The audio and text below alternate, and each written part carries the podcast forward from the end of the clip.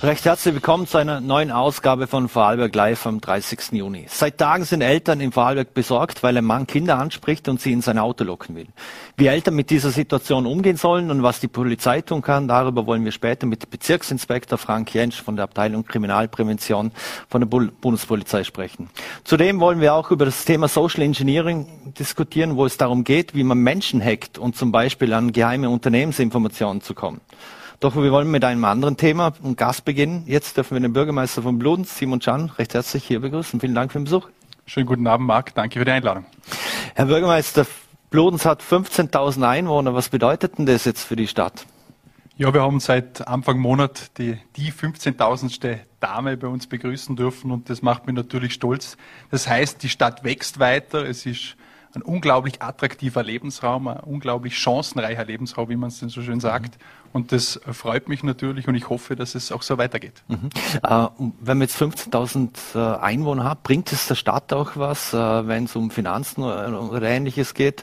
Oder bringt es nur dem Bürgermeister was? Verdient der Bürgermeister ein bisschen mehr dadurch? Nein, der Bürgermeister verdient nicht mehr. Es äh, dient natürlich der Stadt. Es zeigt, dass wie schon angesprochen, die Stadt ein unglaublich attraktiver Lebensraum hat. Und das heißt, wenn mehr Leute nach Bludenz kommen, steigen auch, wenn man die Finanzfrage anspricht, die Ertragsanteile. Am Ende des Tages müssen die Leute auch irgendwo arbeiten. Also sprich, es steigen auch äh, eventuell die Betriebe und die Leute, die bei uns in der Region arbeiten. Und somit mhm. steigt sich dann, und das hoffe ich natürlich, auch äh, das Budget. Mhm. Und Ihr Gehalt bleibt das gleich, weil ab 15.000, da gibt es eine schöne ähm, Liste im, im Netz zu finden, dass wenn eine Gemeinde gewisse Größe hat, dann erhöht sich auch das Gehalt des äh, Bürgermeisters oder ähnliches. Aber das bleibt in dem Fall bei Ihnen alles, Sie sind schon Plafond. Also ich höre das zum ersten Mal, Herr, Herr Springer, deshalb aber sollte sich das erhöhen, das weiß ich nicht und ich denke, ist auch nicht so interessant. Ähm, wir, wir Politiker geben einem klaren Schema, das ist auch mhm. einsehbar äh, offenbar und wir kriegen einen Anteil, Prozentanteil von den Landesräten, also so stuft sich das ab. Aber höre ich zum ersten Mal. Mhm. Jetzt ein großes Thema sind die Finanzen, auch grundsätzlich für die Stadt. Jetzt äh, die Schulden der Stadt sind ja, sind ja äh, gestiegen, die Netto-Neuverschuldung auf mehr als 42 Millionen angewachsen. Kann man das jetzt nur an Corona festmachen oder gibt es da andere Gründe dafür? Ja, natürlich war äh, das vergangene Jahr oder ist das Jahr auch 2021 ein unglaublich herausforderndes Jahr. 2020, wir haben es gesehen bei der Präsentation vom Rechnungsabschluss und auch dann bei der Beschlussfassung vom Rechnungsabschluss. Ja, es ist eigentlich gar nicht so schlecht, wenn man die nackten Zahlen anspricht, aber Finanzstadtrat Jimmy Einzel hat angesprochen, es ist ein Spiel aus Licht und Schatten. Das heißt, wir haben Investitionen nicht getätigt im letzten Jahr.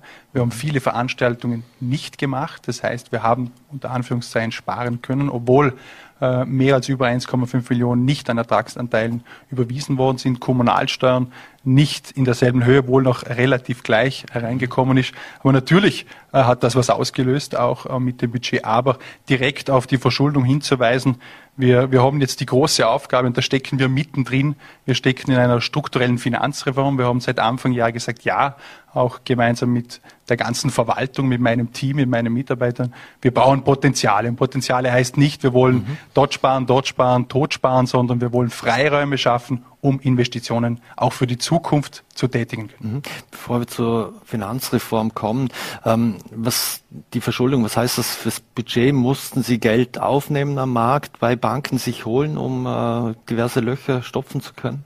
Also wir haben äh, Darlehen aufgenommen im vergangenen Jahr und auch, auch heuer schon wieder, um eben auch die laufenden Kosten zu zahlen. Und das ist ein schlechtes Zeichen. Das ist äh, ganz einfach erklärt, äh, Marc, wenn man 2000 Euro verdient und aber äh, im Monat 3000 Euro ausgibt. Das geht mhm. vielleicht mit einem gewissen Polster, mit einem gewissen, gewissen Rücklagen eine Zeit lang gut. Aber jetzt sind wir in der Lage, wo wir sagen, das geht so nicht. Wir müssen Potenziale herausschöpfen, Strukturen anpassen, um mhm. nicht dauernd in so einem Spiel festzustecken. Mhm. Sie haben es gerade angesprochen, Sie wollen investieren. Ähm, wird nur investiert oder gibt es auch Bereiche, wo Sie sagen, da müssen wir sparen? Also Äh, wie gesagt, die Idee grundsätzlich war nicht, wir sagen, die und die Bereiche. Also wir haben gesagt, wir schauen uns alle Konten an. Wir haben einen Berater dabei, also wir machen das nicht selbst. Natürlich viel Eigenleistung ist dabei von meiner Finanzverwaltung, vom Finanzstaat und auch von uns allen. Also wir sind alle gefordert. Und dann haben wir geschaut, ja, wo sind Potenziale, aber es ist jetzt leider unter Anführungszeichen nicht irgendwie, man nennt das, äh, unser Finanzverwalter sagt das immer, die Smoking Gun dabei, wo man sagen, okay, wenn wir den Bereich jetzt streichen, dann sparen wir uns eine Million Euro im Jahr. Diesen Bereich haben wir nicht. Man hat in den letzten Jahren sehr, sehr gut gearbeitet, sehr, sehr mhm. strukturiert.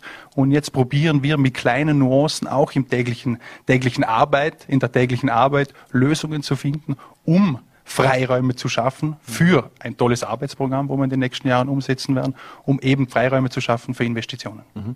Muss eine Kommune in Zeiten wie diesen, in Corona-Zeiten, äh, auch antizyklisch handeln, also in der Krise bewusst investieren?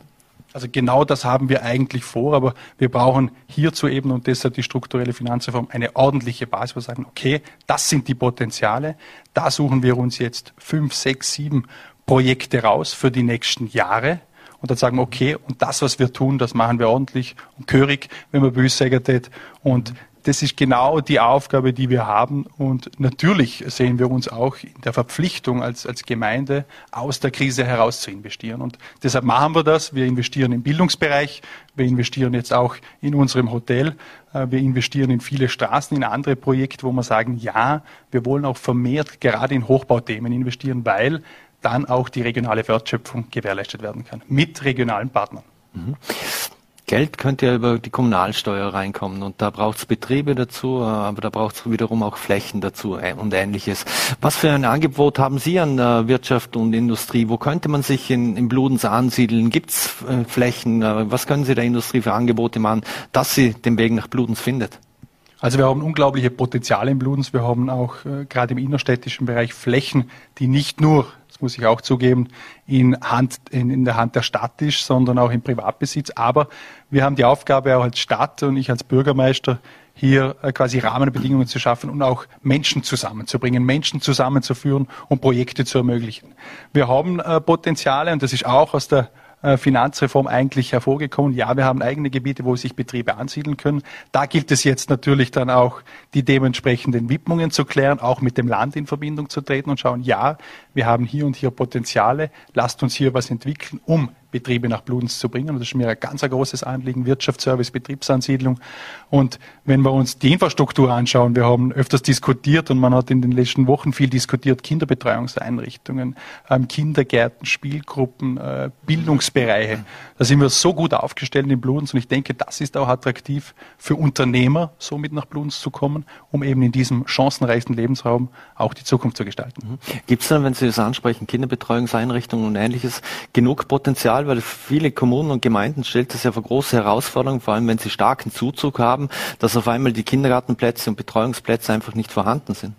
Also dieser Druck ist ja schon seit vielen Jahren da, gerade wir in der Stadt merken das auch. Dass, also ich habe vor knapp zehn Jahren, ich habe mir die Zahlen angeschaut, vor zehn Jahren hatten wir knapp 50, äh, Daumen mal bis 50 Mitarbeiter in diesen Betreuungseinrichtungen. Mittlerweile haben wir über 100 und das ist, ich denke, das ging vielen Kommunen so, das ging vielen Städten so und wir haben schon sehr, sehr gute Infrastruktur und das wollen wir natürlich weiter halten und dementsprechend Qualität sichern. Mhm. Es wird in Bildung investiert, es wird auch in Schulen investiert, es wird in die äh, Schule Bludens mit investiert, 18 Millionen Euro, wenn ich richtig informiert bin. Eine andere Schule ist aber die Volksschule St. Peter. Äh, und da hört man, da gibt es ja nicht einmal einen richtigen Turnsaal äh, für die Kinder. Was passiert dort? Warum wird dort nichts gemacht? Wird, ist da was geplant? Also wir haben, Sie haben es angesprochen, äh, der, der, Bildungsbereich ist mir persönlich natürlich als junger Mensch sehr, sehr wichtig und uns allen und ein Bereich, wo wir investieren müssen. Deshalb haben wir auch heuer beim Voranschlag im Jänner äh, den Beschluss gefasst, die Volksschule Mitte, also dieser Zubau um 18,5 Millionen Euro zu investieren. Der geplante Spatenstich soll noch diesen Herbst stattfinden, im November.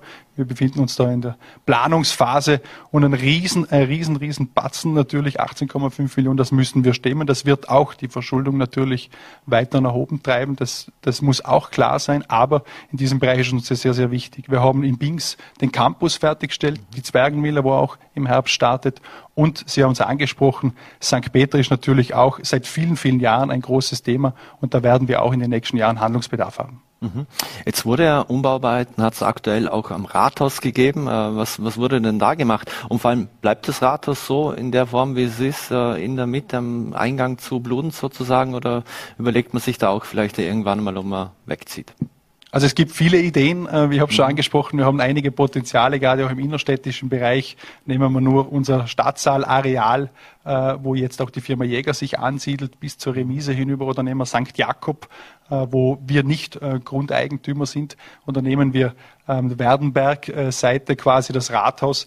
Da gibt's auch schon manche Ideen, aber natürlich befinden wir uns jetzt in einer sehr, sehr schwierigen Lage und ich bin sicher keiner, der sich jetzt, bevor nicht andere Themen gelöst sind wie Bildungsbereich, Umweltbereich oder, oder andere Seiten, dann werde ich nicht ein komplett neues Rathaus bauen können und das werde ich auch nicht. Aber gewisse Sanierungsarbeiten, wir haben zum Beispiel äh, die Türe jetzt saniert, weil wir nicht einmal äh, äh gerecht, also auch behinderten Barrierefrei. barrierefreier Eingang gewährleisten konnten. Also das sind eigentlich Kleinigkeiten und Feinheiten, die wir jetzt am bestehenden Rathaus, und ich fühle mich dort sehr wohl, muss ich auch sagen, äh, vornehmen. Mhm umgebaut und teilweise saniert werden soll auch das Val Blue. Äh, da gibt es ja mittlerweile auch einen Beschluss, aber der wurde ja nicht mal einstimmig äh, beschlossen, soviel ich weiß. Ist das korrekt? Das ist korrekt. Wir hatten in der letzten Stadtvertretersitzung äh, genau vor fast einer Woche diskutiert und, und ähm, jeder durfte äh, natürlich äh, mitdiskutieren und, und seine Ideen vorbringen. Wir haben einen, ein, ein, ein, Plan eigentlich schon seit dem Jahr 2015, also auch vor meiner mhm. Zeit mit Sanierungen. Wir haben das Freibad saniert, die Saunaanlagen.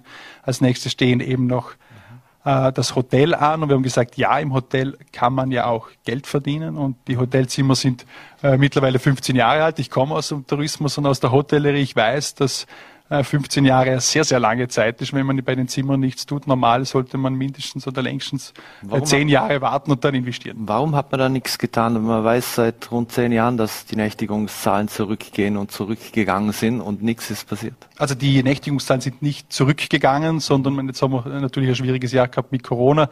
davor waren sie die Nächtigungszahlen natürlich noch in Ordnung, aber jetzt müssen wir unbedingt was tun, äh, sprich im nächsten Frühjahr ist geplant, auch diese Zimmer zu sanieren. Und ja, es ist eigentlich ganz einfach zu erklären. Man hat das Freibad gemacht, man hat die Sauna gemacht und wollte das Schritt für Schritt, und es wird auch irgendwann das Hallenbad kommen, äh, Schritt für Schritt sanieren. Und ein, zwei Jahre, ja, ich, ich kann nicht versprechen, was vor meiner Zeit war. Ich weiß nur, wir müssen es jetzt angehen. Mhm. Auch wieder ein Thema, ein Hochbauthema, wo wir auch mit regionalen Betrieben dann dieses Hotelprojekt mhm. sanieren und umsetzen wollen. Mhm. Anderes Thema heute wurde, ähm, fand die Verleihung für den Sportler des Jahres statt und das fand in Bludens statt. Jetzt der Wahlbludens EC Hemmele wurde Sportler des Jahres, Steuerkoller Team des Jahres, äh, bei den Special Olympics Bettina Burtscher. Ähm, wollen Sie Sporthauptstadt werden, Vorarlbergs? Ja, das klingt einmal schon sehr, sehr gut. Äh, wir hatten ja Anfang März mit dem ersten Rockkonzert quasi in Mitteleuropa schon kurz einmal den Status auch im, im Ö3, äh, mhm.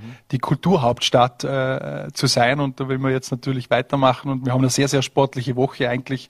Wir haben den SC Alltag bei uns im Trainingslager und heute eben die große Ehrung äh, Vorarlberg Sportler des Jahres 2020 bei uns in Bludenz bei der neuen Rodelbahn.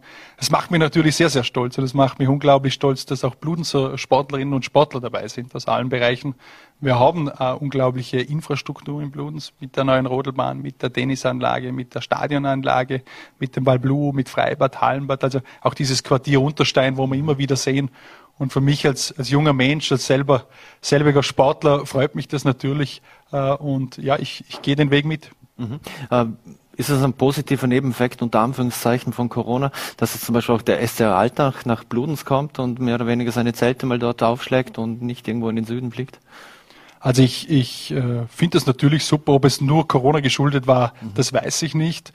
Aber mich freut es, dass gerade in dieser Denkweise eigentlich, und das Thema haben wir oft, auch regionale, regionale Denkweise, sprich wir machen Trainingslager in der Region und unterstützen die Region. Das kommt uns sehr zugute als Stadt. Mhm. Sie wohnen im Hotel Traube in Bratz, also auch in Bludens eigentlich ähm, ähm, sind im Valblou äh, zum Trainieren, sind im Stadion. Das mhm. bringt natürlich eine unglaubliche sportliche Stimmung schon die ganze Woche. Ist, da, ist das auch zu verspüren in der Stadt, ähm, dass da Profifußballer im Blumen sind und das macht mich natürlich stolz, ob das Corona geschuldet war oder nicht. Mich freut es auf jeden Fall, dass Sie da sind. Mhm. Und jetzt Blutens läuft eben am Sonntag. Äh, Corona-Lockerungen haben wir auch. Also das sind ja beste Voraussetzungen in dem Fall, oder? Also wie gesagt, äh, eine traumhafte Woche, eine sportliche Woche. Ich habe jetzt gleich im Anschluss äh, noch den Sportausschuss mhm. bei mir wieder. Und also ich freue mich riesig. Ich laufe selber mit. Es wird wieder super organisiert von unseren Vereinen. Also das ist auch ein großes Lob. Wir haben am Samstag das Fußballspiel von SC Alltag gegen St. Gallen um 16 Uhr im Stadion, auch organisiert von der Rezia. Und am Sonntag dann Bludens läuft mit einem riesen Event, wo natürlich über die Landesgrenzen hinausstrahlt. Mhm. Wenn wir schon bei der Stadt sind und auch bei der Innenstadt, ich weiß, wir müssen langsam zum, zum Schluss kommen, weil Sie noch einen Termin haben, aber jetzt die, der Umbau bei der Autobahnanschlussstelle Bludensbürs, ähm, Jetzt wird das Einkaufszentrum auf der anderen Seite eigentlich noch leichter erreichbar. Ist das ein Problem für die Stadt und auch für die Geschäfte in der Stadt, dass es zwar einerseits einen Vorteil hat, was den Verkehr betrifft, aber auch andererseits vielleicht einen Nachteil, weil man schneller dort im Börs ist? Also ich äh, kann dazu nur eines sagen, und das habe ich immer wieder gesagt, äh, Bludens, Bürs, Nütze, das ist eine Stadtregion. Wir wachsen immer mehr zusammen und meines Wissens nach ist es keine Einbahn von Bludens nach Bürs, sondern auch von Bürs nach Bludens äh, der Verkehr Aber eine möglich. Sehr komfortable Abfahrt. Das ist richtig und da sind wir auch sehr, sehr dankbar, ähm, was die ASFINAG dort baut. Und ich denke, wir müssen aufhören mit, diesen, mit diesem Grenzdenken. Wir haben eine wunderbare Altstadt mit unglaublich tollen Handelsgeschäften. Also ich weiß es selber, es kommen viele Bürser nach Bludens, es kommen viele Nütziger nach Bludens. Und natürlich haben wir dann auch ein Einkaufszentrum in unserer Region. Und ich bin einer, mhm. Sie haben mich kennengelernt, Marc, ähm, du weißt es, ich bin keiner, der mit Grenzen denkt. Wir müssen über den Tellerrand blicken und alle zusammenarbeiten. Und mhm. ich bin nicht neidisch, sondern wir, uns stärkt das als Region. Fast schon ein schönes Schlusswort, doch ich habe noch zwei, zwei Fragen. Und zwar einmal, im Regens hat man das Problem an der Pipeline mit dem, mit dem ganzen Partyvolk. Jetzt weiß man, dass offenbar auch welche aus Bludens dort dabei waren. Wie war es grundsätzlich in Bludens? Hat es auch irgendwelche Situationen gegeben, dass Jugendliche einfach feiern wollten? Ja, selbstverständlich. Also wenn man ein Jahr und wir sind beide noch äh, äh sehr, sehr jung und, und wenn ich mich zurückerinnere, wo ich 18 Jahre alt war oder 17 etc., und würde eingesperrt unter Anführungszeichen, durfte nicht rausgehen. Es waren die Lokale, die Clubs geschlossen. Und wir haben das natürlich schon gemerkt. Wir haben viele Jugendliche in den Parks gehabt. Wir haben, aber wir haben das dann auch schärfer kontrolliert. Es hat dann einige Situationen auch mit Müll gegeben, auch mit Vandalismus. Aber natürlich nicht in diesem Ausmaß wie in Bregenz. Da bin ich eigentlich sehr, sehr froh und dankbar. Aber natürlich, äh, verständlicherweise wollten die, die Jugendlichen raus und, und feiern. Mhm. Jetzt viele Bürgermeister sitzen auch irgendwann mal im Landtag oder wollen im Landtag. Ist das auch ein Karriereziel, das Sie noch vor sich haben? Also mein großes Ziel ist es, äh, Bludens zu gestalten, Bludens weiterzubringen und auf das werde ich mich zu 100 Prozent äh, konzentrieren und alles andere, was kommt. Ähm, Sie wissen, Sie, ich habe es ja schon mal angesprochen, vor zwei Jahren hätte ich nicht mehr gedacht, dass ich in ein politisches Amt, für ein politisches Amt mich bewerbe und heute stehen wir hier. Und abschließend noch, Sie haben Langzeitbürgermeister Mandy Katzmeier abgelöst. In Bregenz hat der Michael Ritsch den äh, Markus Lienert abgelöst als Langzeitbürgermeister. Jetzt wird der Markus Lienert in Bregenz als äh, Ehrenbürger ernannt. Äh, wird diese Ehre in Bludens auch Mandy Katzenmeier zuteil?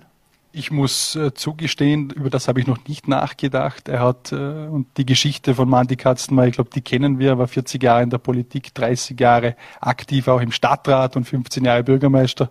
Also hätte es sicherlich verdient, habe aber wirklich ehrlich gesagt noch nicht weiter darüber nachgedacht. Wir haben morgen auch eine spannende Geschichte, die große Enthüllung von seinem Porträt. Also jeder Altbürgermeister wird ja quasi an die Wall of Fame bei uns im Rathaus aufgehängt und da haben wir morgen die Enthüllung und ja, vielleicht werden wir dann über das auch noch diskutieren. Mhm. Und eine wirklich allerletzte Frage und zwar, wie beruhigend ist es, dass der Mario Leiter jetzt Stadtpolizeikommandant ist und damit ihr Angestellter und nicht mehr ihr politischer Gegner? Leiter war ein politischer Mitbewerber, Mitbewerber. Ähm, und er hat ganz klar gesagt, ja, ich wollte auch Bürgermeister werden, aber ich möchte mich auf den Beruf konzentrieren. Er hat die besten Voraussetzungen und die beste Qualifikation als Stadtpolizei, Stadtpolizeikommandant bei uns in der Stadtpolizei Bludens und das freut mich sehr. Ähm, ich brauche gute Leute, ich brauche gute Mitarbeiter und ja, alles weitere, was politisch kommt, werden wir dann sehen. Simon Can, vielen Dank für den Besuch im Studio bei Wahlberg Live. In dem Fall gute Heimfahrt nach Bludens und bleiben Sie gesund. Vielen Dank, Marc, und noch einen schönen Abend. So, meine Damen und Herren, und wir wechseln jetzt das Thema. Haben Sie schon einmal von Social Engineering gehört? Dann, wenn nicht, dann geht es Ihnen wahrscheinlich wie vielen anderen Menschen auch. Aber das, über dieses spannende Thema wollen wir jetzt mit einem wahrlichen Experten äh, sprechen, und zwar Fred Maro von der Firma FM NoSpy in Deutschland. Und Fred Maro hat auch österreichische Wurzeln, soviel ich weiß. Vielen Dank für die Zeit. Ja, nicht nur österreichische Wurzeln, sondern von tiefem Herzen Österreicher und äh, jede freie Minute auch zu Hause. Aber meine Firma sitzt in Deutschland, ist richtig, ja. Mhm. Herr Maro, äh, Sie führen eben diese Firma FM No Spy. Äh, wie sind Sie denn auf das Thema oder den Bereich Social Engineering überhaupt gekommen? Waren Sie vielleicht auch mal auf der dunklen Seite der Macht, wie man so schön sagt. Das wäre hochinteressant gewesen, ja. Nein, ich bin von der Basis her eigentlich ein Kommunikationsfachmann und habe äh, heute immer noch ein weiteres Unternehmen, das repariert Kommunikation. Und also wenn es in Unternehmen kracht, wenn, dann, dann gehen wir da rein und richten das. Und irgendwann kam ein Kunde zu uns, der wurde ganz bös ausspioniert, ein relativ kleiner Mittelständler, und sagt, der Maro ist ein Thema für Sie. Und ich sagte, geht zur Polizei. Nein, das können wir nicht, weil vertraulich. Und sag ich, ja, habt keinen Rechtsanwalt? Ja, nur Compliance. Also er war völlig hilflos, aber er wusste, das ist ein Kommunikationsthema. Mhm. Und ich habe mir das dann angeschaut und für einen Kommunikationsfachmann ist das Social Engineering, von dem wir heute sprechen, eigentlich äh, in Wien würde man sagen, Mate Wiesen, also ein klarer Fall, wie das funktioniert. Äh, es wissen aber sehr wenige mehr drüber. Und ich habe mich dann vor ja, zwischen 17 und 20 Jahren, ich weiß gar nicht mehr, entschlossen, in diese Richtung zu gehen. Und heute sind wir mit unter den führenden Playern. Ja. Mhm. Wenn Sie das äh, irgendjemand auf der Straße erklären müssen, äh, was Social Engineering genau ist und vor allem, warum unterschätzen äh, Unternehmen diese Hackertechnik noch immer? Ja, also erstmal, was ist es? Es ist ganz einfach das Ausnützen von ganz natürlichen menschlichen Stärken und Schwächen, damit Menschen etwas tun, was sie bei normalem Überlegen nie tun würden. So, das kann jetzt ein Überreden sein, das kann ein, sorry, Dekolleté oder Sixpack sein, für den ich schwärme, das kann ein Glas Rotwein sein. Das kann aber auch das Vorspielen von, das Abrufen von Mitleid sein oder bei jemandem, der gerne angibt, das Angeben äh, abrufen, sodass der Dinge sagt, die er vielleicht normalerweise nicht sagen würde. Also Social Engineering ist eine Kommunikationstechnik, mit deren Hilfe man bei Menschen Menschen dazu bringt, Dinge zu tun, die sie bei reiflicher Überlegung nicht tun würden. Problem dabei ist, wir alle glauben, das passiert uns nicht. Uns passiert aber, und zwar sehr leicht. Die Frage, warum Unternehmen da so wenig Augenmerk drauf legen, ist, weil sie zu sehr IT-orientiert sind. Mhm. Äh, gerade im Ausspionieren von irgendetwas spielt der Cyberwar, von dem wir immer hören, eine relativ geringe Rolle. Cyberwar ist das Abgreifen von großen Datenmengen, die ich dann verkaufen möchte wie wir es jetzt wieder gehört haben bei Google, Millionen Daten, die irgendwo verschwunden sind. Die werden dann verkauft. Oder für Sabotage. Ja, wenn ich irgendwo große Mengen, um da Gerüchte abzugreifen, wie auch immer. Nein, in der, im Ausspionieren geht es um ganz spezielle Dinge. Es geht um eine Liste mit Einkaufspreisen. Es geht um irgendein Gesprächsprotokoll. Es geht um eine Unterhaltung zwischen zwei Leuten. Es geht um ein, ein Pülferchen, was vielleicht für die Produktion wichtig ist. Und äh, das, darum geht es. Deswegen macht es keinen Sinn, einen großen IT-Angriff zu fahren. Das ist vielleicht viel geschickter. Ich finde eine Mitarbeiterin in dem Unternehmen, die glaubt, ich bin ein Kollege oder ein Kunde und schickt mir die Sachen freiwillig. Mhm. Social Engineering. Mhm. Das hört sich und ja, darauf wird zu wenig Augenmerk gelegt. Mhm. Das hört sich irgendwie auch nach Techniken an, die Geheimdienste einsetzen ja. könnten oder würden, zumindest wenn man in meinem Bereich als äh, an Filme denkt oder ähnliches, wo man das ja, kennt. Ja. Ja, also erst einmal natürlich denkt man gleich, ja, James Bond und sowas. Also um erst mal eins zu sagen, die James Bonds gibt es tatsächlich, die fahren aber keinen Aston Martin und haben keine Traubenfrau neben sich. Die haben allerdings sehr, sehr große Geldmittel und die werden angeheuert. Das ist aber nicht das, die Norm. Womit wir es im Alltag zu tun haben, sind oft Agenturen, die kommen aus dem Bereich der Marktforschung. Und jetzt Bevor sie wer aufregt, ich möchte um Gottes Willen keine Marktforschungsagentur jetzt irgendwie schlecht machen. Davon gibt es Tausende. Aber in diesem Feld haben wir Agenturen, die ganz klar anbieten, pass mal auf, wir spionieren das für dich raus. Und deren Mitarbeiter kommen sehr häufig aus den Geheimdiensten. Also in vielen Geheimdiensten geht man relativ früh in Rente und mhm. dann kommt die Privatwirtschaft und sagt, statt Rente wissen wir was richtig dazu verdienen. Die sind fantastisch ausgebildet. Und das sind dann die eigentlichen Durchführer dieser Ausspionage, dieser Spionageaktivität. Mhm. Ist das eigentlich ein Thema, das hauptsächlich Großkonzerne und andere beschäftigt oder sollten sich damit auch Klein- und Mittelbetriebe zum Beispiel auseinandersetzen? Ja, das finde ich sehr gut mal, dass Sie das sagen. Äh, es trifft fast immer erst einmal die kleinen und mittleren Betriebe. Warum? Weil die als Kunden oft die großen haben. Also ein großer Konzern äh, ist erstmal schwierig zu packen, weil die meistens ganz gut abgesichert sind. Aber ähm, dort ist das gar nicht so entscheidend, sondern die vergeben ja Aufträge an kleine und mittelständische Unternehmen. Ein Automobilkonzern entwickelt heute nur noch relativ wenig selber. Das machen hunderte Dienstleister. Äh, wir haben einen Kunden, der hat ganze fünf Mitarbeiter. Der arbeitet für einen weltbekannten Militärelektroniker an Waffentechnik. Der entwickelt nur ein kleines Software, eine Software-Schnittstelle. Ein paar Jungs, die sitzen da im Büro. Bei denen hat man eingebrochen. Ui, großer Alarm. Ne? Also mittelständische Unternehmen, auch kleinere Unternehmen, die Kunden haben, bei denen viel Interessantes zu finden wäre wahrscheinlich.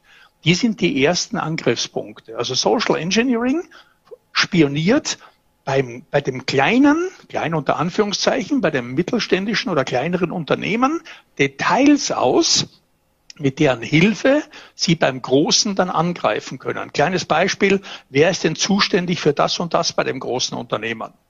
Ja? Oder mhm. mit wem kommunizierst du denn dann laufend in dem großen Unternehmen? Dann kann ich warten, bis der kleine Mittelständler irgendwo in Urlaub ist und kann dann als Urlaubsvertretung im Großen anrufen und versuchen, was zu erreichen.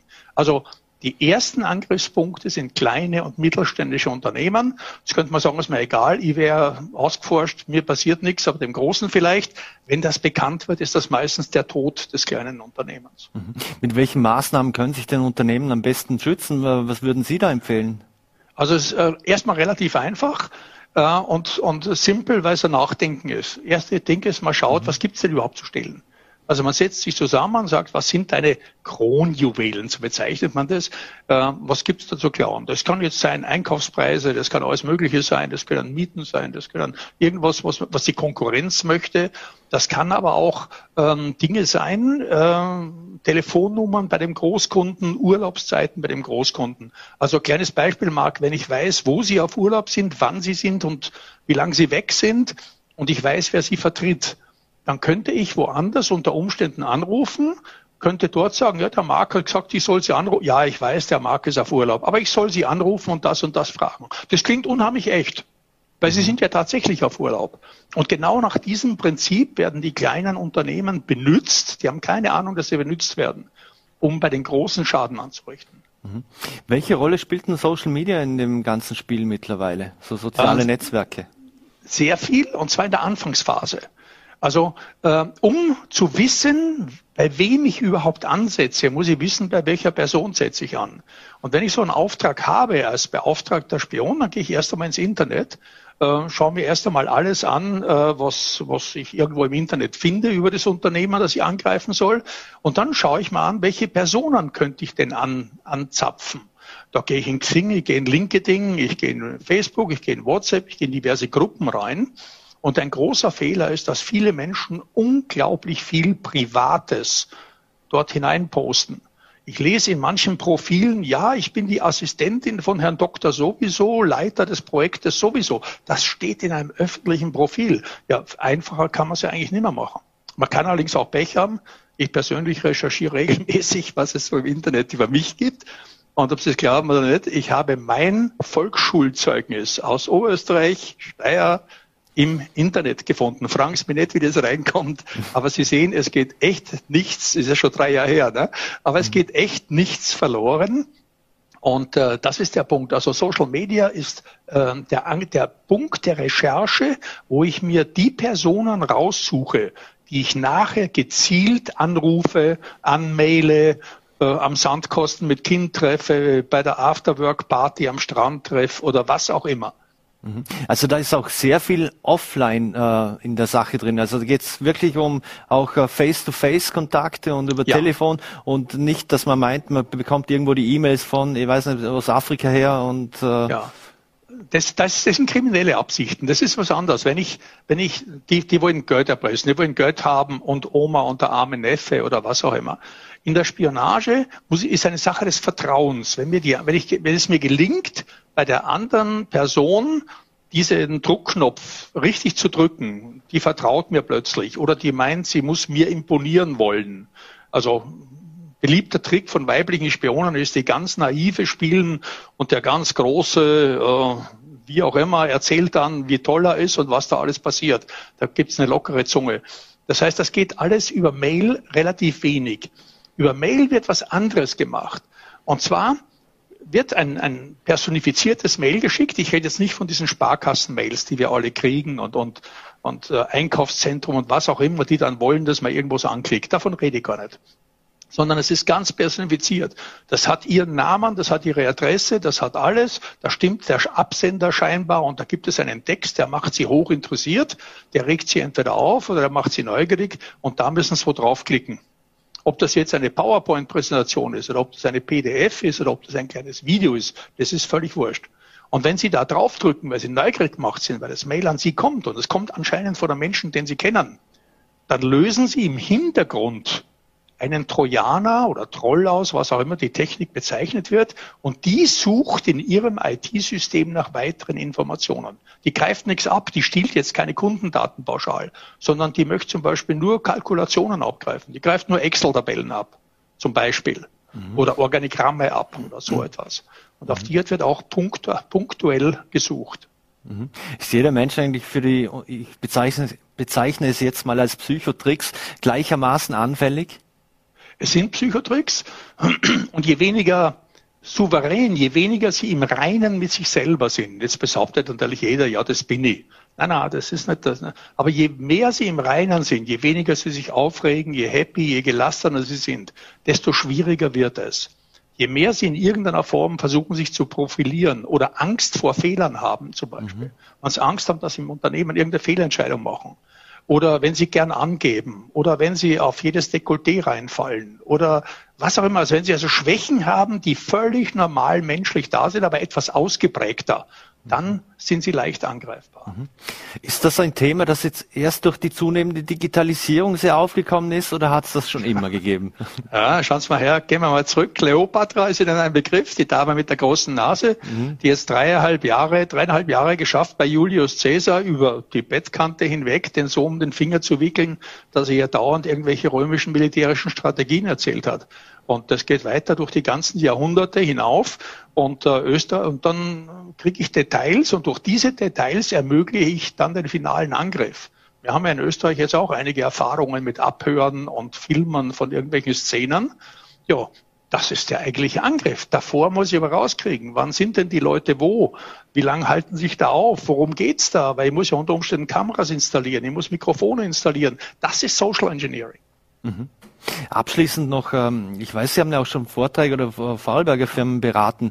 Ähm, spürt man jetzt, äh, dass die Firmen äh, größere Awareness aufbauen, äh, weil sie das Problem jetzt langsam begreifen und kennen oder ist es immer noch wirklich unter der Oberfläche? Es ist ein Thema, mit dem man sich ungern befasst. Was man dabei vergisst, ist, dass inzwischen in der EU das Management haftbar ist, wirklich persönlich haftbar, und zwar bis zum Dreifachen des Jahresgehaltes, wenn es sich nicht um den Schutz des Unternehmens ausreichend kümmert. Da gibt es die ersten Herren, die schon ein paar Millionen losgeworden sind. Ähm, also das Management nimmt es auf die leichte Schulter und wenn heißt es immer IT. IT-Sicherheit ist eklatant wichtig. Da brauchen wir nicht mal anfangen zu diskutieren. So wichtig ist das. Aber bevor ein Spion, wie gesagt, versucht, eine Firewall zu brechen, wird er erst versuchen, über den Menschen zu gehen. Ich höre Sie gerade nicht.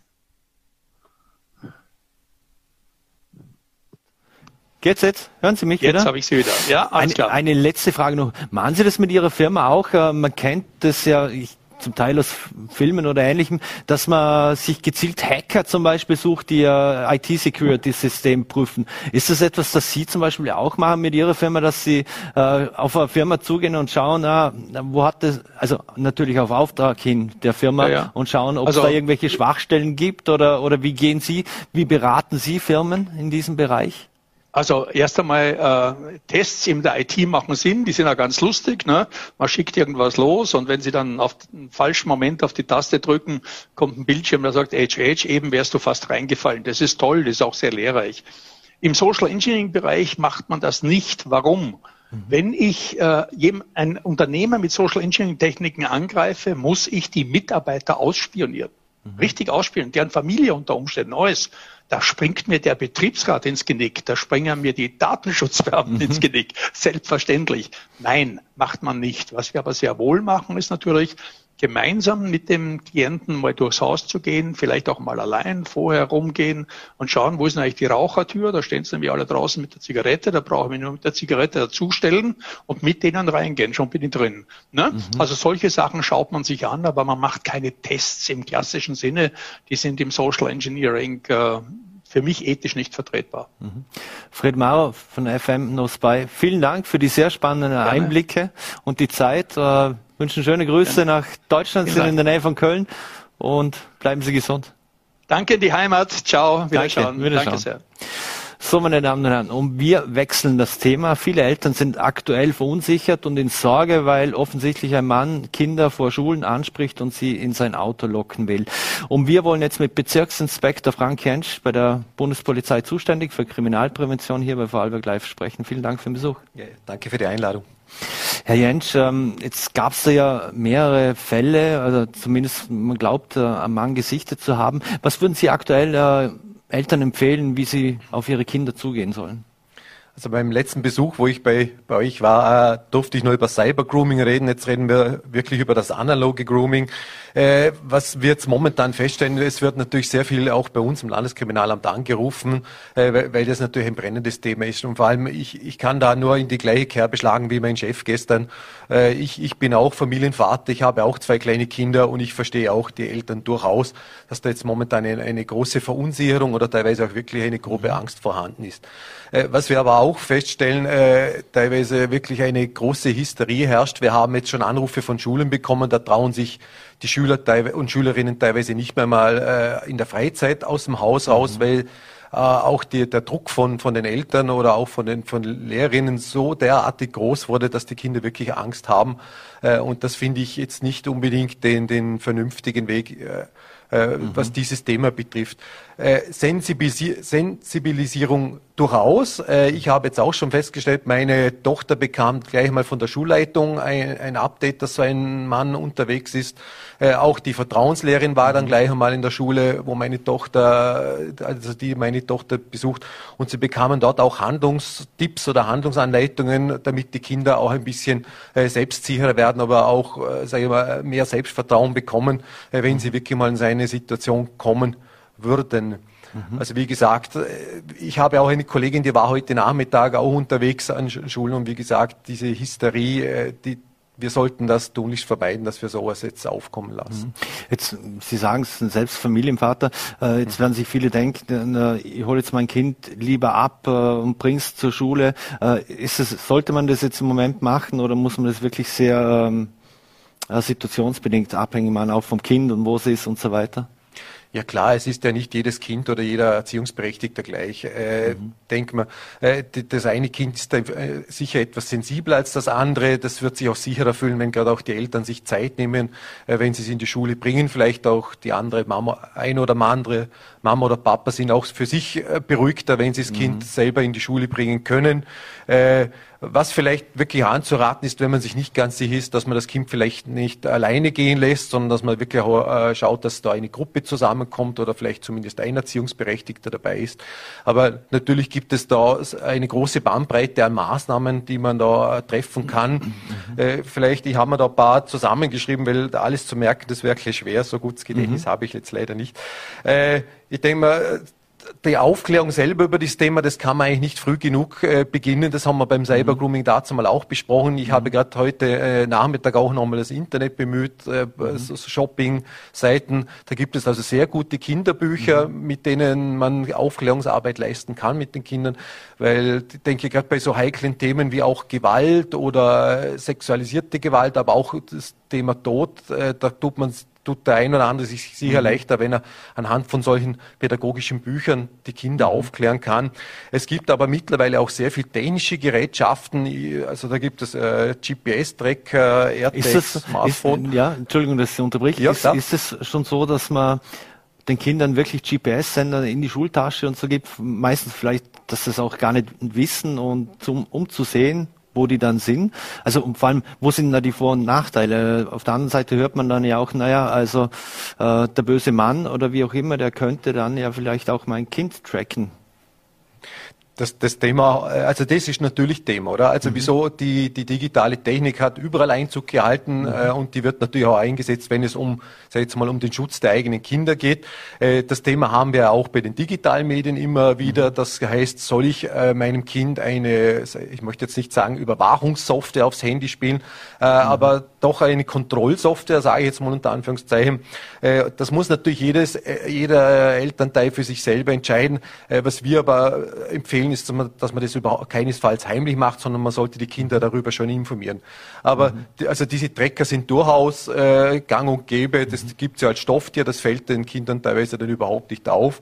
Also da gibt es sehr äh, verschiedene Techniken. Auch mhm. diese Smartwatches werden immer häufiger auch äh, eingesetzt. Das habe ich jetzt auch in meinem privaten Umfeld gesehen. Also dass mhm. Elternteile da ihren Kindern seine Smartphone mitgeben. Da kann man sie orten. Die können auch Bilder damit machen. Die können Nachrichten empfangen. Und mit Notrufknopf, glaube ich, sogar richtig, komplett richtig, das gibt es auch. Mhm. Und ja, und es gibt auch andere Sicherheitstechniken, wie zum Beispiel, was wir auch bei der Sexualdeliktsprävention verwenden, diese Handalarme. Mhm. Da denken auch der eine oder andere Elternteil, das gebe ich meinen Kindern mit. Äh, das, da kann man auch auf sich aufmerksam machen, ist vielleicht auch keine schlechte mhm. Idee.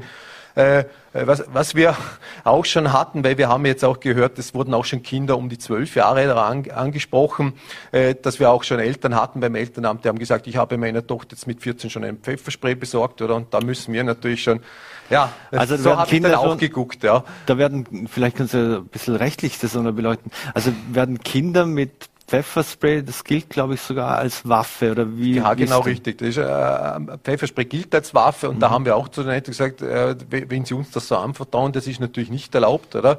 Mhm. Äh, vor allem, was mich da was neben der rechtlichen Komponente noch hinzukommt, äh, weiß äh, ein 12- oder 14-jähriges Kind überhaupt, wie es mit so einer Waffe umgeht, oder? Weil wir haben nicht selten einmal einen Vorfall, wo sich äh, Kinder oder junge Jugendliche selber damit kontaminieren mhm. und, das möchte man natürlich tunisch vermeiden. Also ich denke, Waffen haben in Kinder und, Jugendlichen Händen absolut nichts verloren. Mhm. Jetzt haben wir mehr oder weniger Ausnahmesituation. Besorgte Eltern, natürlich äh, jedes sehr sensibilisiert darauf. Ähm, Gehen Sie eigentlich während des Jahres da immer auf Schulen und etc. und Pädagoginnen auch zu, um da auszubilden, um zu schulen? Weil das kann man ja nicht von heute auf morgen irgendwie wissen, wie man es den Kindern beibringt. Hm. Äh, richtig, wir, wir bieten natürlich von der Seite der Kriminalprävention hier durchaus etwas an. Äh, wir haben nämlich Vielleicht sieht man da unser, unseren Kinderpolizeibären, äh, mhm. der versucht das Ganze spielerisch und pädagogisch gerecht natürlich herüberzubringen. Da ist nämlich ein eigenes Kapitel drin zum Thema äh, Ansprechen durch fremde Personen. Mhm. Und ich denke, äh, da kann man sehr gut äh, mit Kindern auch dieses Thema durchbesprechen. Äh, wenn wir an, äh, an Volksschulen gehen, da spielen wir das ganze Thema auch mal durch. Also da setzt sich ein Polizist auf den Stuhl, der simuliert, dass er da einer, also das ist ein freiwilliges Kind mhm. nachher, der fährt da praktisch vorbei und spricht das Kind an und dann schauen wir mal, wie das reagiert. Und da versuchen wir das dann auch mit Humor äh, aufzulösen, weil das muss da einfach auch Platz haben, finde ich. Also wir machen es nicht lächerlich, aber Humor muss durchaus auch Platz haben. Und anhand von der Reaktion von diesem Kind können wir analysieren, was kann man besser machen, was ist nicht optimal gelaufen, weil gerade so das Thema, äh, wie mache ich mich bemerkbar, äh, Schreien zum Beispiel, das muss ich auch üben zu Hause, weil mhm. der eine meint, äh, ja, wenn, wenn da ein Notfall ist, dann schreie ich halt ganz laut, nur das ist schlechter gesagt als getan, das muss man auch üben. Mhm. Äh, also das sind, das sind so ganz einfache Verhaltensmuster, von denen machen wir auch beim Einsatztraining bei der Polizei Gebrauch, mhm. weil wir haben gesehen, wenn ich äh, gewisse Situationen einstudiere und übe, dann bin ich auch eher geneigt, dass ich im Stress drinnen auch richtig darauf reagiere. Und das hat sich gerade beim Einsatztraining bei uns bei der Polizei natürlich sehr bewährt. Mhm. Was sagen Sie Kindern, wie sie sich verhalten sollen, wenn sie von einem Unbekannten angesprochen werden? Gibt es da unter Anführungszeichen für Kinder Handlungsempfehlungen? Mhm. Ja, durchaus. Und das ist eigentlich auch, die, die, die Kinder sind ja da diesbezüglich nicht blöd, die sind ja schlau. Das haben wir jetzt bei diesen Vorfällen, die gewesen sind, gesehen. Der, der, der Dr. Ludesch hat es gestern auch betont, die Kinder haben da eigentlich super reagiert darauf. Also die haben überwiegend dann gleich Distanz eingenommen zu einem Fahrzeug. Also die sind da nicht hingegangen, haben sich da reingelehnt, irgendwas, sondern die waren da gleich skeptisch. Äh, Handlungsanleitung wäre zum Beispiel auch noch, dass ich die Person nicht mit du, sondern mit sie anrede. Das signalisiert auch für Außenstehende, diese, der kennt diese Person überhaupt nicht, oder? Mhm. Und da wäre auch eine Riesenbitte an, an die Erwachsenen, wenn ich sehe, da ist irgendeine komische Situation gerade im, im Umfeld von der Schule oder sowas, dann bitte einmal, lieber einmal zu viel einmischen und sagen, du, wer sind denn Sie? Kennen, zum Kind fahren, kennst du diese Person, oder? Und, und, und im, im, Zweifelsfall rufe ich dann die Polizei. Wir kommen dann gern vorbei, kontrollieren das. Wenn nichts dahinter ist, dann ist das ja auch gut, oder? Aber wir haben immerhin die Überprüfung vorgenommen. Also lieber einmal zu viel als zu wenig diesbezüglich.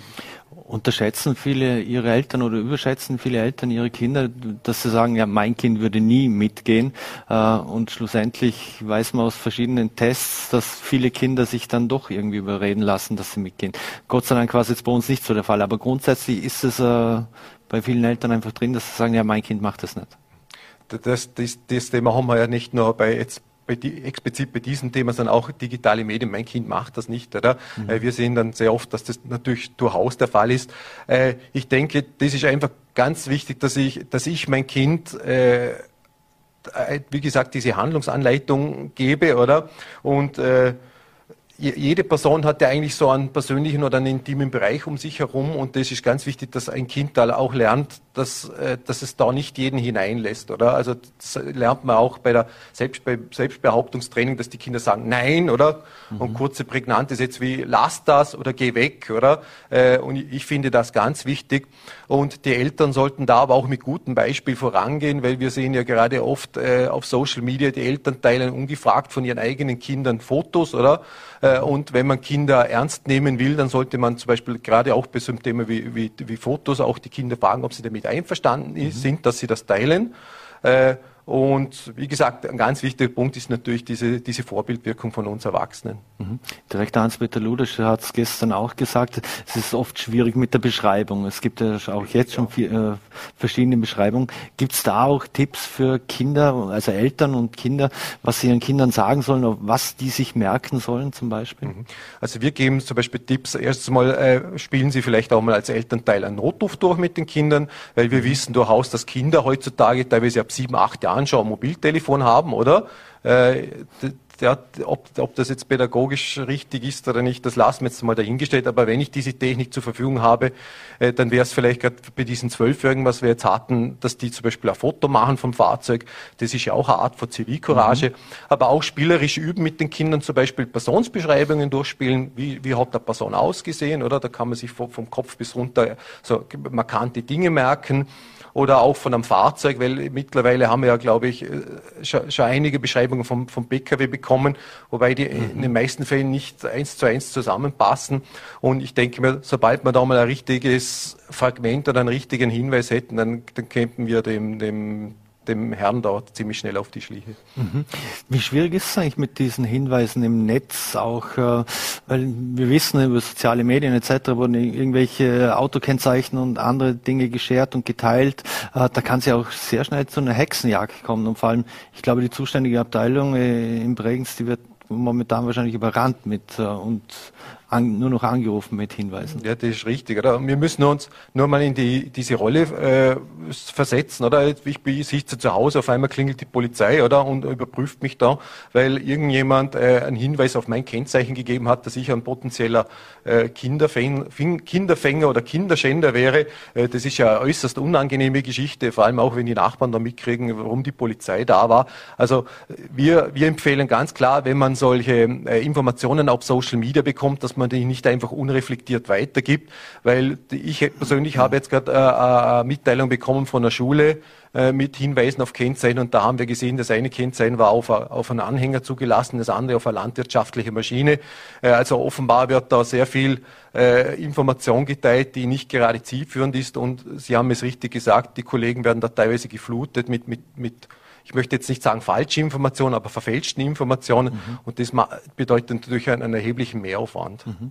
Helfen würde ja, wenn man, Sie haben es angesprochen, moderne Technik und so weiter, helfen würde es, wenn man zum Beispiel Autos sehen würde, Autokennzeichen und so weiter.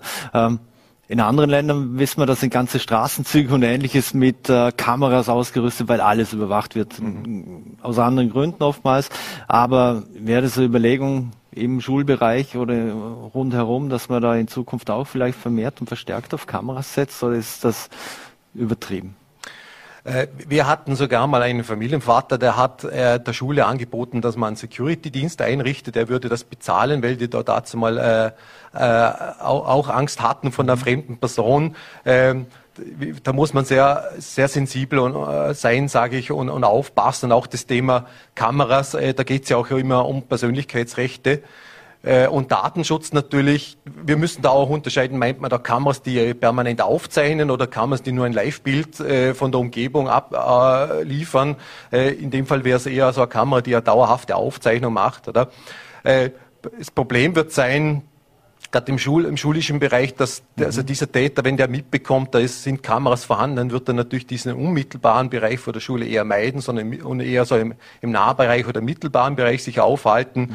äh, dass wir gänzlich äh, Straßenzüge mit Kameras zupflastern, wie wir es in London zum Beispiel haben. Oder ich denke mir, dass das wird sich bei uns sehr schwer oder gar nicht rechtlich begründen lassen. Mhm. Wir müssen leider langsam zum Schluss kommen, aber ähm, wir kennen alle die, die, die, die schrecklichen äh, Fälle von Entführungen von Kindern und, und so weiter. Ist es unter Anführungszeichen gesagt noch ein gutes Zeichen, dass derjenige eher versucht jetzt mal mit zu locken, anstatt dass da gleich entführt wird? Was da im Endeffekt noch dahinter steht, das werden wir erst sehen, wenn, wenn dieser, diese Person angehalten wurde und befragt wurde. Äh, der, der Dr. Ludwig Schatz gestern richtig gesagt, meistens wollen jetzt diese Leute jetzt nicht unbedingt etwas Gutes, sondern die haben, verfolgen ja ein klares Ziel und da wird dann auch abzuklären sein, strafrechtlich, ob das bereits eine Vorbereitungshandlung war äh, für, für ein strafrechtliches Delikt. Aber wie gesagt, solange wir diese Täter noch nicht haben, äh, ist das natürlich jetzt schwer zu sagen. Aus den USA und Ähnlichem kennt man den Amber-Alarm. Gibt es sowas bei uns auch? Äh, ich sage immer, äh, die, diese, diese, äh, das, das bekommen wir ja sehr oft äh, übermittelt, dass es so Sicherheitstechnik in anderen Ländern gibt. Wieso gibt es jetzt das bei uns nicht, oder? Äh, ja, wie gesagt, das ist immer Abwägungssache. Es gibt eine große, große Bandbreite von technischen Möglichkeiten, wo ich auch äh, vielleicht, wo der eine oder andere denkt, ich kann zur Sicherheit für meine Kinder beitragen, oder? Im Einzelfall wird das immer zu also es wird immer im Einzelfall zu entscheiden sein, ob ich davon noch Gebrauch mache oder nicht. Mhm. Kann man oder darf man hoffen, also erst einmal, dass er gefasst wird oder, oder andererseits auch, dass er es einstellt, weil der öffentliche Druck jetzt so, und äh, so groß ist und auch die, die Menschen sehr sensibilisiert sind? Mhm. Ich denke, für die breite Öffentlichkeit wäre es natürlich angenehmer oder, oder hilfreicher oder beruhigender, vor allem, mhm. wenn man diese Person äh, jetzt mal kontrolliert und weiß, um wen, um wen es sich da handelt äh, weil sonst bleibt da doch irgendwo immer äh, ein ungutes Gefühl im Hintergrund. Und ja, äh, wir von Seiten von der Polizei werden natürlich das Bestmögliche versuchen, dass wir diesen Menschen auf die Schliche kommen und wir von der Kriminalprävention werden natürlich äh, das Bestmögliche tun, dass wir auch weiterhin Aufklärungsarbeit leisten, nicht nur bei den Kindern, sondern auch bei Jugendlichen und Erwachsenen. Wem soll man an wen soll man sich wenden, wenn man meint, dass man etwas Relevantes, äh, Wichtiges gesehen hat oder mitbekommen hat? Mhm. Am besten so schnell wie möglich der örtlich zuständige Dienststelle. Die haben natürlich mhm. den, den kürzesten Anfahrtsweg, sage ich. Äh, le leider ist es natürlich schwierig, wenn wir erst am nächsten Tag solche Informationen bekommen. Äh, die, die Kinder äh, trauen sich dann vielleicht auch teilweise nicht äh, das gleich, wenn, wenn das passiert ist, zu Hause äh, mitzuteilen. Wir können jetzt nur hoffen, dass diese Sensibilisierung, wie sie jetzt momentan durch die Schulen stattfindet und auch durch die Eltern dazu führt, dass die Kinder da möglichst rasch reagieren, dass die den Eltern oder Erziehungsberechtigten mitteilen und dass diese wiederum noch die örtlich zuständige Polizei Inspektion kontaktieren, weil da geht es ja auch darum, dass wir vielleicht das ein oder an, die ein oder andere Videoaufzeichnung auch bekommen von einem, vom Nahbereich, was wir vorhin schon besprochen haben, mhm. damit wir zumindest mal ein Fragment oder einen Hinweis bekommen, wer dieser Täter ist. Mhm. Und eine wirklich, wirklich allerletzte Frage. Ja, äh, Gibt es diese Informationen und Handlungsempfehlungen, die, die Sie haben, kann man die auch irgendwo digital abrufen oder in diesem Folder und ähnliches oder wie kommt man, wie kommt man zum Folder? Also dieses Handbuch für die Kinder, das teilen wir eigentlich immer aus, wenn wir solche Programme äh, an, den, an den Volksschulen durchführen oder an den mhm. Kindergärten Kindergärten. Das machen wir natürlich altersangepasst. Äh, diese Informationen sind online abrufbar. Wenn sich der eine oder andere schwer tut und das nicht findet, dann kann man das natürlich auch bei uns beim, bei der Kriminalprävention in Bregenz anfordern. Das ist überhaupt kein Thema. Äh, man kann auch gerne anrufen, gibt man auch äh, diese Tipps raus, was mhm. wir hier gesammelt haben, jetzt teilweise präsentiert haben. Frank Heinz, vielen Dank für den Besuch beim Studio und Ihre Empfehlungen und äh, bleiben Sie gesund. Ja, ebenfalls. Dankeschön. Danke. So, meine Damen und Herren, und das war es wieder mit Vorarlberg Live. Wir würden uns freuen, wenn Sie morgen wieder einschalten, wieder um 17 Uhr auf VNRT, Voller.t oder Ländle TV. Vielen Dank fürs Dabeisein, schönen Abend und bleiben Sie gesund.